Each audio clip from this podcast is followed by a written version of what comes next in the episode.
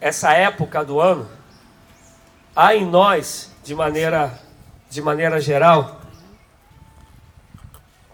nós que eu digo seres humanos, há de maneira geral, uma inclinação para falar de Jesus. Né? A gente, mais ou menos em outubro, a maioria das pessoas, independente da religião, independente da fé, já se inclinam para a árvore de Natal, aí buscam os piscas-piscas, né?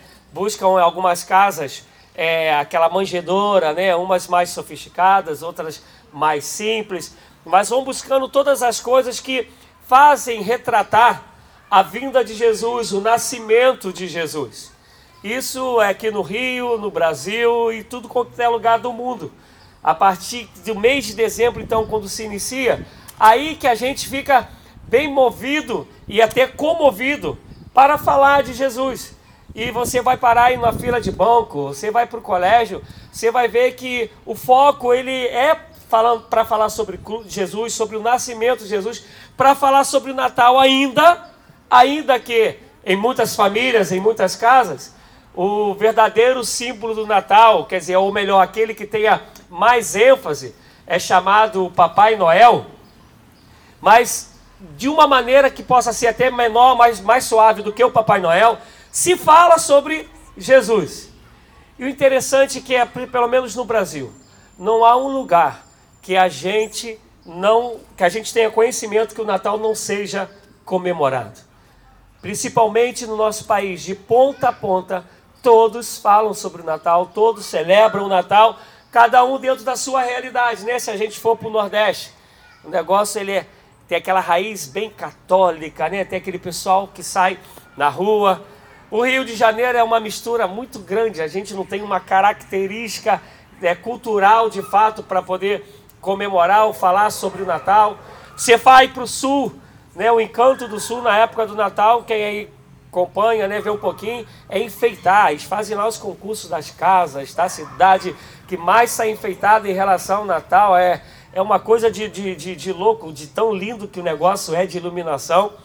Isso é, todos nós, de alguma maneira, acabamos, principalmente nessa época, nos inclinando para Jesus, consciente ou inconscientemente, com mais força ou com menos força, mas todas as casas hoje que você chegar vai estar falando sobre o Natal, que significa nascimento, né? A palavra Natal significa nascimento, onde nós cristãos, no nosso caso mais peculiar, evangélicos, celebramos o nascimento de Cristo. Mas o interessante é que quando a gente vai estudar sobre a possibilidade real do nascimento de Jesus, e nunca seria em dezembro. Né? A data mais provável é entre abril e julho, que seria o nascimento de Jesus. Mas culturalmente, para nós aqui, principalmente do Ocidente, é, o Natal, o nascimento de Jesus se comemora dia 25. Algum problema disso? Não. Né, eu conheço pessoas, o pessoal da antiga vai me ajudar nisso aí, que a pessoa nasceu num dia, foi registrada 500 anos depois, e tem gente que não consegue comemorar os dois natais, né? Os dois nascimentos. O dia que nasceu realmente e o dia que está lá no registro da, da certidão. Quer dizer, o negócio é comemorar a vida. Louvado seja Deus porque nascemos, estamos vivos. Então, se foi dia 25 de, de dezembro, que eu sei que não foi, mas se foi em julho, o negócio é que Jesus nasceu. O Salvador nasceu, a palavra se cumpriu. Deus amou o mundo de tal maneira que enviou seu único filho, Jesus Cristo, para que todo aquele que nele, que em Jesus crê, não pereça, mas tenha a vida eterna, porque na cruz Jesus se entregou, se deixou morrer a nossa morte, levando sobre si todos os nossos pecados, para que uma vez nós crendo nele, sejamos perdoados dos nossos pecados, e como ele ressuscitou no terceiro dia, saibamos que há uma promessa que todos aqueles que nele caminham ressuscitarão naquele dia. Isso é o principal, ele veio, ele nasceu, nasceu na Virgem Maria.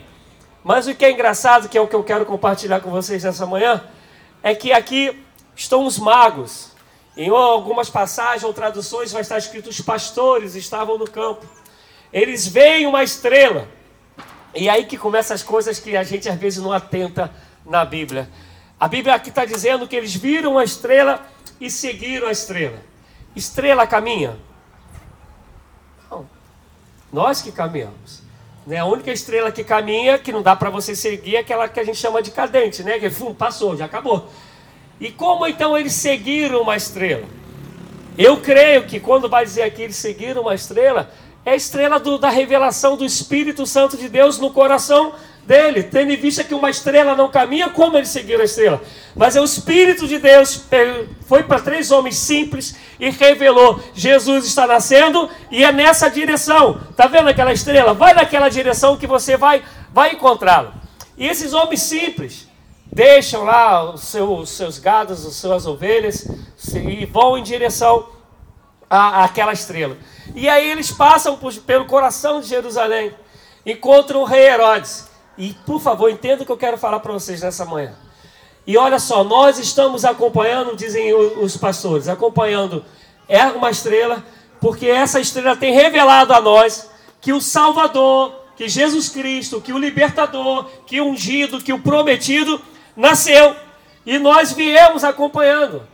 Aí o rei Herodes ouve aquilo, já fica preocupado, porque a profecia disse que o Salvador ele viria da genealogia, da raiz de Davi. Davi era rei, era imperador. O que, que ele fala assim? Poxa, se vem da descendência de Davi, ele vai tomar o meu trono. Então quero saber aonde esse cara aí vai nascer. E aí ele reúne lá os homens da lei, que conheciam do Antigo Testamento, da Torá, do Deuteronômio, Levítico, conhecia de Gênesis, falou assim: onde é que essa profecia vai se cumprir? Onde é que vai nascer? E aí os escribas explicam para eles, os doutores da lei falam: olha só, a profecia diz que lá de Judéia, da Judéia, nasceria, ainda que ela seja uma cidade muito pequenininha, diz a profecia que ela jamais será vista como pequena, porque dela nascerá o Salvador. E aí, toda vez que eu leio essa parte aí, abrindo um parênteses, sobre pequeno, muitos de nós às vezes nos achamos sem condições de ser usados por Deus, ou de termos, socialmente falando, um, uma, um, uma, um desenrolar, uma, uma prosperidade a palavra, um avanço, um, é que eu não queria usar a palavra sucesso, um sucesso, uma ascendência social. Porque olhamos para nós, para nossas próprias, talvez, condições intelectuais, ou então da onde nós viemos e falamos, ah, isso não dá para mim, Deus não vai me usar nisso, eu não vou chegar a tanto. E eu lembro sempre daquela passagem que quando é apresentado Jesus para Natanael, ele fala: "Pode vir alguma coisa boa de Nazaré?" É, Deus ele faz isso, ele não levanta ninguém por causa do currículo que nós temos. Ele nos levanta porque ele é Deus e ele é poderoso, ele pode nos levantar. Ele não está preocupado onde você estudou, qual é o teu berço econômico, ele está preocupado com quem ele é e o desejo dele de fazer. Quando ele quer fazer, ele faz e ninguém pode impedir, porque operando Deus, ninguém pode impedir.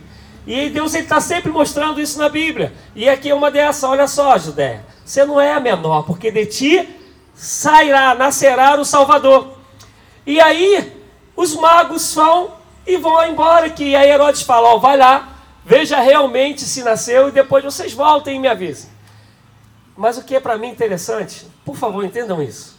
Eles foram consultar aos escribas, aos fariseus, aos que tinham conhecimento de toda a lei, que tinham conhecimento de toda a profecia, onde, que se nas, onde nasceria o Salvador. Os caras que sabiam deram a informação e ficaram lá parados.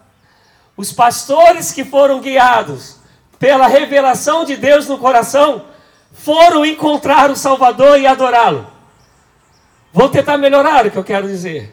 Não é porque você conhece da religião, não é porque você comprou uma árvore de Natal para sua casa, não é porque você sabe que no dia 25 se comemora o nascimento de Salvador, que faz de você uma pessoa que verdadeiramente é movida por Deus para encontrar a Cristo. Não é porque você tem um nome escrito em alguma igreja, quer seja católica, evangélica, a igreja que for, que faz de você alguém que reconheceu que Jesus nasceu, é Senhor, é libertador e por causa disso você o adora. Porque os escribas ali, eles conheciam letra por letra, eles sabiam cada promessa. Eles deram a direção para Herodes: ó, oh, é para lá que vai nascer. Mas continuaram lá parados no cantinho dele. E os homens, os homens simples, aqui na, em Mateus fala os magos, que não tinham nada da leitura, do conhecimento dos escribas, mas receberam a revelação de quem é Jesus. E eles tinham tanta convicção de que a revelação de quem era Jesus era uma realidade no coração deles, que eles já foram preparados para adorá-lo. Porque quando a gente lê no versículo 11, eles, quando chegam no lugar onde Jesus estava, menino, recém-nascido, eles cada um levou algo para poder adorá-lo ouro, incenso, esmirra, eles já foram preparados com a convicção: eu vou encontrar o Salvador, eu vou encontrar o Senhor. Eu não tenho conhecimento de que os religiosos têm, mas eu tenho conhecimento do Espírito de Deus que falou no meu coração, e eu vou ver aquele menino e sei que ali está se cumprindo a profecia de que Deus enviaria seu filho para salvar o mundo. Quantos de nós que nos ouve aqui da Igreja Metodista em Curicica, que nos me ouve talvez agora em suas casas. Ouvimos falar tanto de Jesus. Preparamos as festas natalinas, as festas das, da Páscoa. Preparamos um montão de coisas falando que sabemos quem é Jesus mas não passou da cabeça, não passou da letra, não passou do intelecto, não passou da gnoses. Continuamos ainda longe de Deus em relação a uma vida de comunhão, uma vida de adoração, uma vida de entrega a eles. Os escribas, eu fico imaginando, mal comparando com o Waze. Né? O Waze aí, quem usa o Waze, o Google Maps, eles nos levam em tudo quanto é lugar, né? Mas eu nunca vi aquela mulher que fala comigo no Waze chegar em lugar nenhum. Ela só me aponta onde é a direção. Ela só me diz a rua que eu tenho que ir. Mas ela nunca foi comigo em nenhum dos lugares que ela me mandou ir. E eu fico olhando a história desses escribas. Olha, Herodes vai lá perguntar onde que é a promessa que nascerá no Salvador. E eles falam: olha, vai nascer lá, tu dobra a direita, a esquerda, cuidado com o quebra-mola, tem um sinalzinho, tu vira ali, vai estar tá lá naquele lugar ali que vai nascer o Salvador. E eles continuam na vidinha deles, de religiosidade, de conhecimento, mas sem uma entrega verdadeira a Cristo, sem um encontro verdadeiro com Jesus, sem um coração verdadeiro com desejo de adorar a Jesus. Esses homens não, esses homens simples que estavam trabalhando esses dias, eu conversava com a Angélica, acho que foi ontem, e falava que Deus não chama ninguém à toa, Deus só chama a pessoa que tem compromisso, pessoa que gosta de trabalhar. Porque os magos, eles, os pastores, eles não estavam à toa, eles estavam cuidando do seu, do seu rebanho.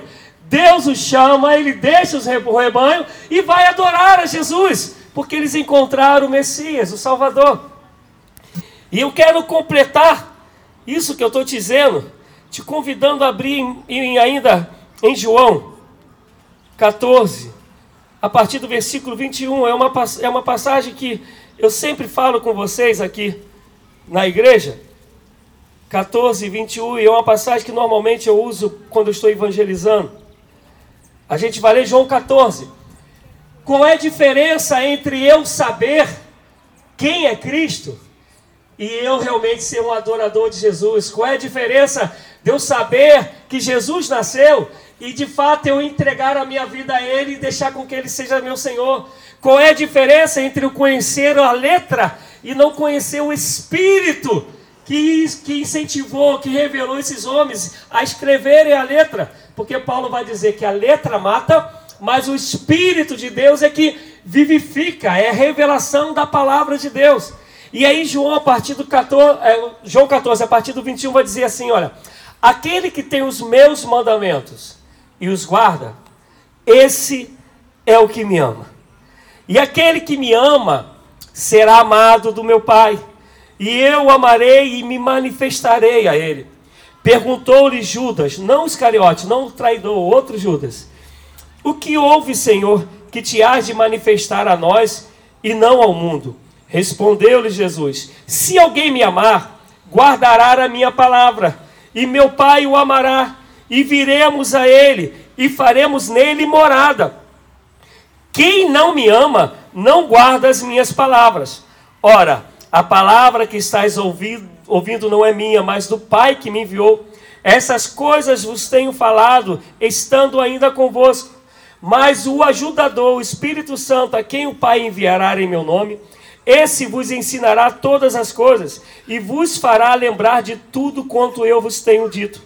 Deixe-vos a, minha, a, deixe-vos a paz, a minha paz vos dou, não vou lá dou como o mundo a dar. Não se turbe o vosso coração, nem se atemorize. Interessante que está Jesus aqui falando para os religiosos de sua época. As pessoas que diziam conhecer de Deus, que conheciam a palavra de Deus. E eu já falei aqui na igreja que no grego, quando ele vai usar a palavra guardar, ele está dizendo aquilo que está dentro de você e te impulsiona, é a tua essência de vida, é aquilo que você pratica. Porque para nós, a gente tem a ideia de guardar assim: eu vou pegar algo, vou botar num baú, vou botar 500 cadeados, vou botar um segredo e vou enterrar em, algum cofre aí, em algum cofre aí, em algum banco. Essa é a nossa ideia de guardar. O grego, quando ele fala guardar, ele está falando é isso que está dentro de você e move a sua vida.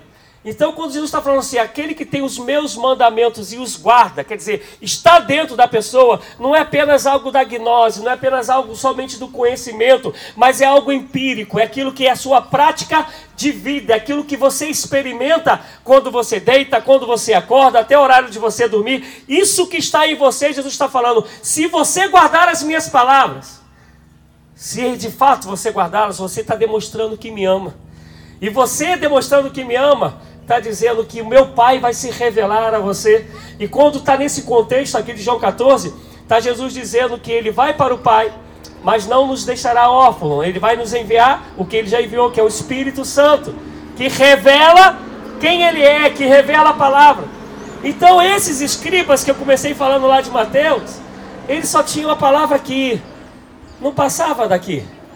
Talvez eles no momento lá do dia 25, 24 para 25 de dezembro, se emocionassem, né?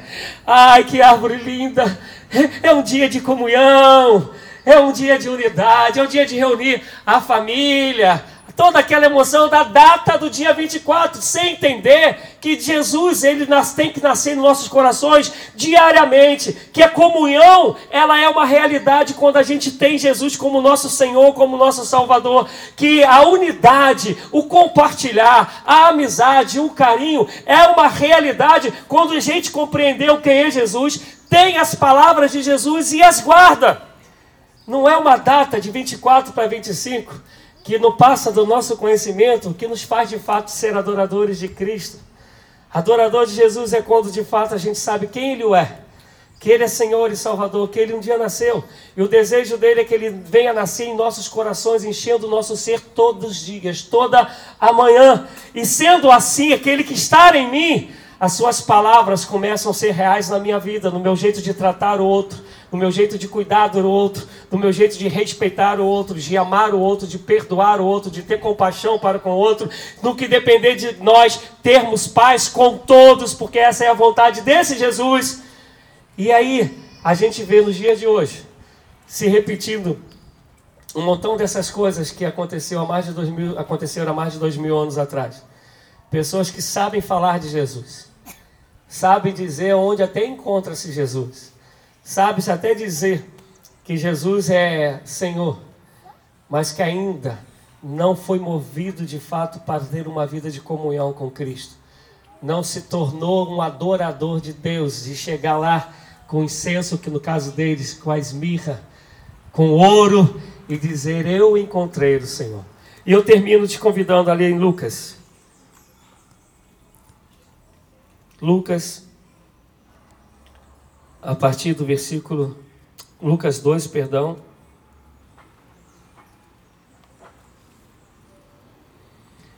Ele vai falar direto sobre o nascimento de Jesus. Mas quando chega a partir do versículo 21 de Lucas 2, está dizendo quando Jesus ele é apresentado no templo. E no verso 25, vai dizer assim: Ora, havia em Jerusalém um homem cujo nome era Simeão, e este homem, justo e temente a Deus, esperava a consolação de Israel. E o Espírito Santo estava sobre ele. Ele fora revelado pelo Espírito Santo que ele não morreria antes de ver o Cristo. o Cristo do Senhor. Assim, pelo Espírito, foi ao templo. E quando os pais trouxeram o menino Jesus para fazerem por eles, segundo o costume da lei, Simeão tomou em seus braços e louvou a Deus e disse: Agora, Senhor, despedes em paz o teu servo, segundo a tua palavra, pois os meus olhos já viram a tua salvação, a qual tu preparaste ante a face de todos os povos, luz para a revelação aos gentios e para a glória do teu povo Israel.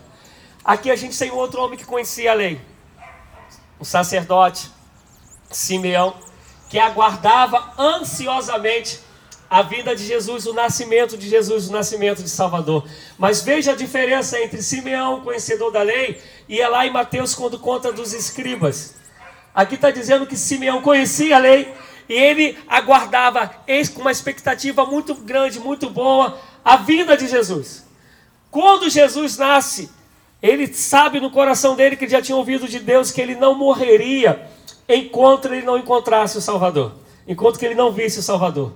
E chega o oitavo dia, que era o dia que as crianças eram levadas ao templo, os homens principalmente, na época antiga. E quando lá os pais, Maria e José, vão levar Jesus ao templo, Simeão vai ao templo. E ele pega Jesus e pega uma criança de oito dias no braço e diz para, para o Senhor: a Bíblia está dizendo aí que ele louva a Deus, adora a Deus pelo Senhor, pelo Salvador, por Jesus Cristo, e fala: Agora, Senhor, o Senhor pode me levar. Eu posso partir, porque os meus olhos viram o Salvador, viram o Senhor, viram a promessa. A gente encontra em Mateus homens que conheciam a lei, mas ainda não tinham a revelação no coração de quem é Jesus, de ter uma vida com Jesus. A gente vai ver em Lucas falando sobre o nascimento de Jesus de novo.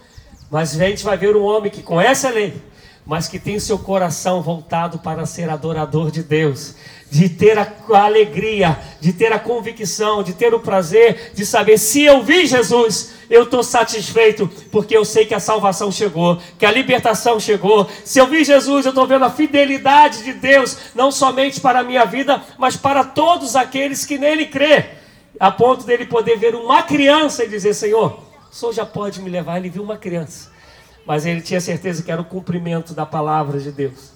O meu desejo é que cada um que nos ouve, quer seja da Metodista em Curicica, os que estão ao redor, compreendam que não basta a gente saber quem é Jesus. Não basta a gente ter a direção de onde encontrar Jesus. Não basta a gente ter o ex-intelectual que nos leva a Jesus. A gente precisa realmente ter um encontro de adoração a Deus, um reconhecimento do senhorio de Jesus, ter uma vida de comunhão com Ele, cumprindo o que Ele mesmo disse: aquele que tem os meus mandamentos e os guarda, esse é o que me ama. E aquele que me ama será amado do meu Pai, e eu também o amarei e me manifestarei a Ele. O Brasil, como quase a totalidade do mundo, mas principalmente o Brasil, é totalmente, é 100% religioso e com predominância católica, com crescimento, segundo o IBGE, dos evangélicos. Mas eu digo que, lamentavelmente, poucos de nós nos tornamos verdadeiros adoradores de Jesus. Poucos de nós temos conhecimento de quem realmente é Jesus. A maioria de nós conhece a letra, conhece a religião, sabe dizer: olha, vá à minha igreja. E falta em nós pessoas que possam dizer, como Pedro, como João, olhe para nós. Veja Jesus em nós. Veja Jesus em mim. Que Jesus quer transformar a sua vida. Meu desejo é que o nosso Natal seja celebrado todos os dias. Que não venhamos abrir mão do dia 24, 25, essa data bacana que todo mundo engorda uns 4 quilos pelo menos, né? E eu estava lembrando agora do post da Meire. Meu Deus, Natal nem chegou e eu nem emagreci para engordar o que eu tenho que engordar no Natal. Mais ou menos assim a postagem da, da, da Meire. É essa data que a gente entra nos engordites da vida. Isso é bom, é gostoso. É bom celebrar todo dia, né? Todo dia lá em casa, na minha família, a gente contava esses dias lá por parte dos meus pais. Tudo é motivo de cumilança. Tudo é motivo de festa. Lá teve agora umas duas, três semanas que foi um dos, também dos motivos lá deles ficarem meio chateados comigo, porque a vida de pastor não me permite estar em tudo. Tiveram um almoço para montar a árvore de Natal. É, minha irmã tem uma árvore de Natal de quase dois metros por aí, enorme a árvore. Aí um almoço para comemorar, comemorar a montagem. Almoça e monta a árvore de Natal. É, lá você espirrou, mal espirrado é motivo de festa. Tudo é cumilância. Natal, então, lá você começa comendo Natal, vai terminar lá para Páscoa. Isso é gostoso, isso é legal. Mas Jesus, o nascimento, a adoração, o reconhecimento dele, deixar ele ser Senhor, ele já veio, nasceu, viveu 33 anos, três anos de total ensinamento, entrega, para que eu e você não ficássemos mais órfãos, porque ele viu o Espírito, esse Espírito que quer fazer de nós adoradores, esse Espírito que quer confirmar com o nosso Espírito que nós somos filhos e filhas de Deus vivo. O meu desejo é que a gente não saiba mais só o endereço de Jesus mas que a gente seja o endereço de Jesus. No nome santo do Senhor. Amém? Podemos ficar em pé? Vamos orar?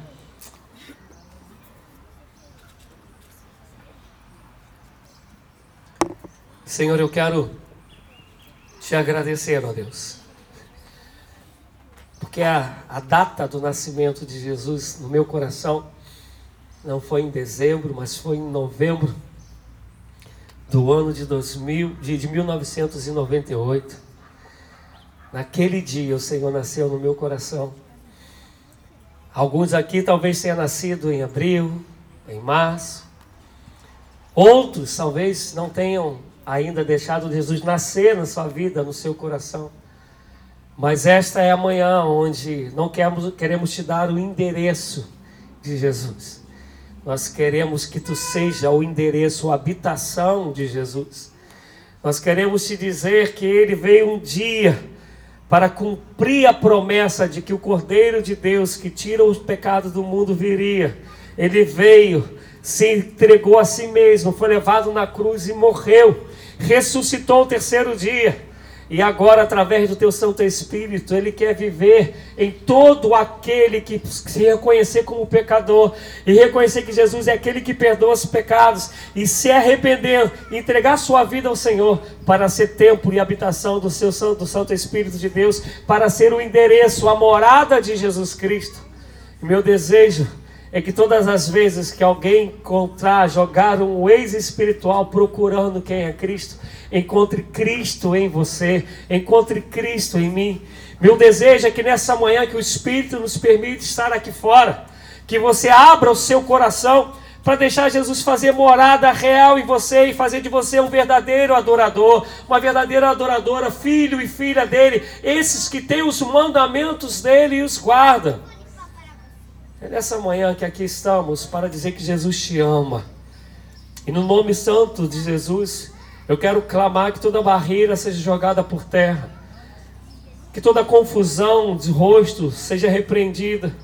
Que onde a guerra no teu coração, reine agora a paz na autoridade de Jesus o Cristo. Que nesse momento o Espírito te convença do pecado, da justiça e do juízo. E que Jesus nasça na sua vida para a honra e glória dele, porque assim você saberá que todos os dias é dia de Natal. É dia do nascimento do Filho de Deus, o que tira o pecado do mundo. Meu Senhor da glória, é o Senhor que faz esse convencimento. É o Senhor que revela, é o Senhor que instrui, é o Senhor que joga por terra as barreiras. E nós clamamos que assim aconteça, segundo a tua misericórdia, para a glória do teu nome. Toma essas vidas em tuas mãos. Abençoa com maneira, de maneira poderosa e gloriosa.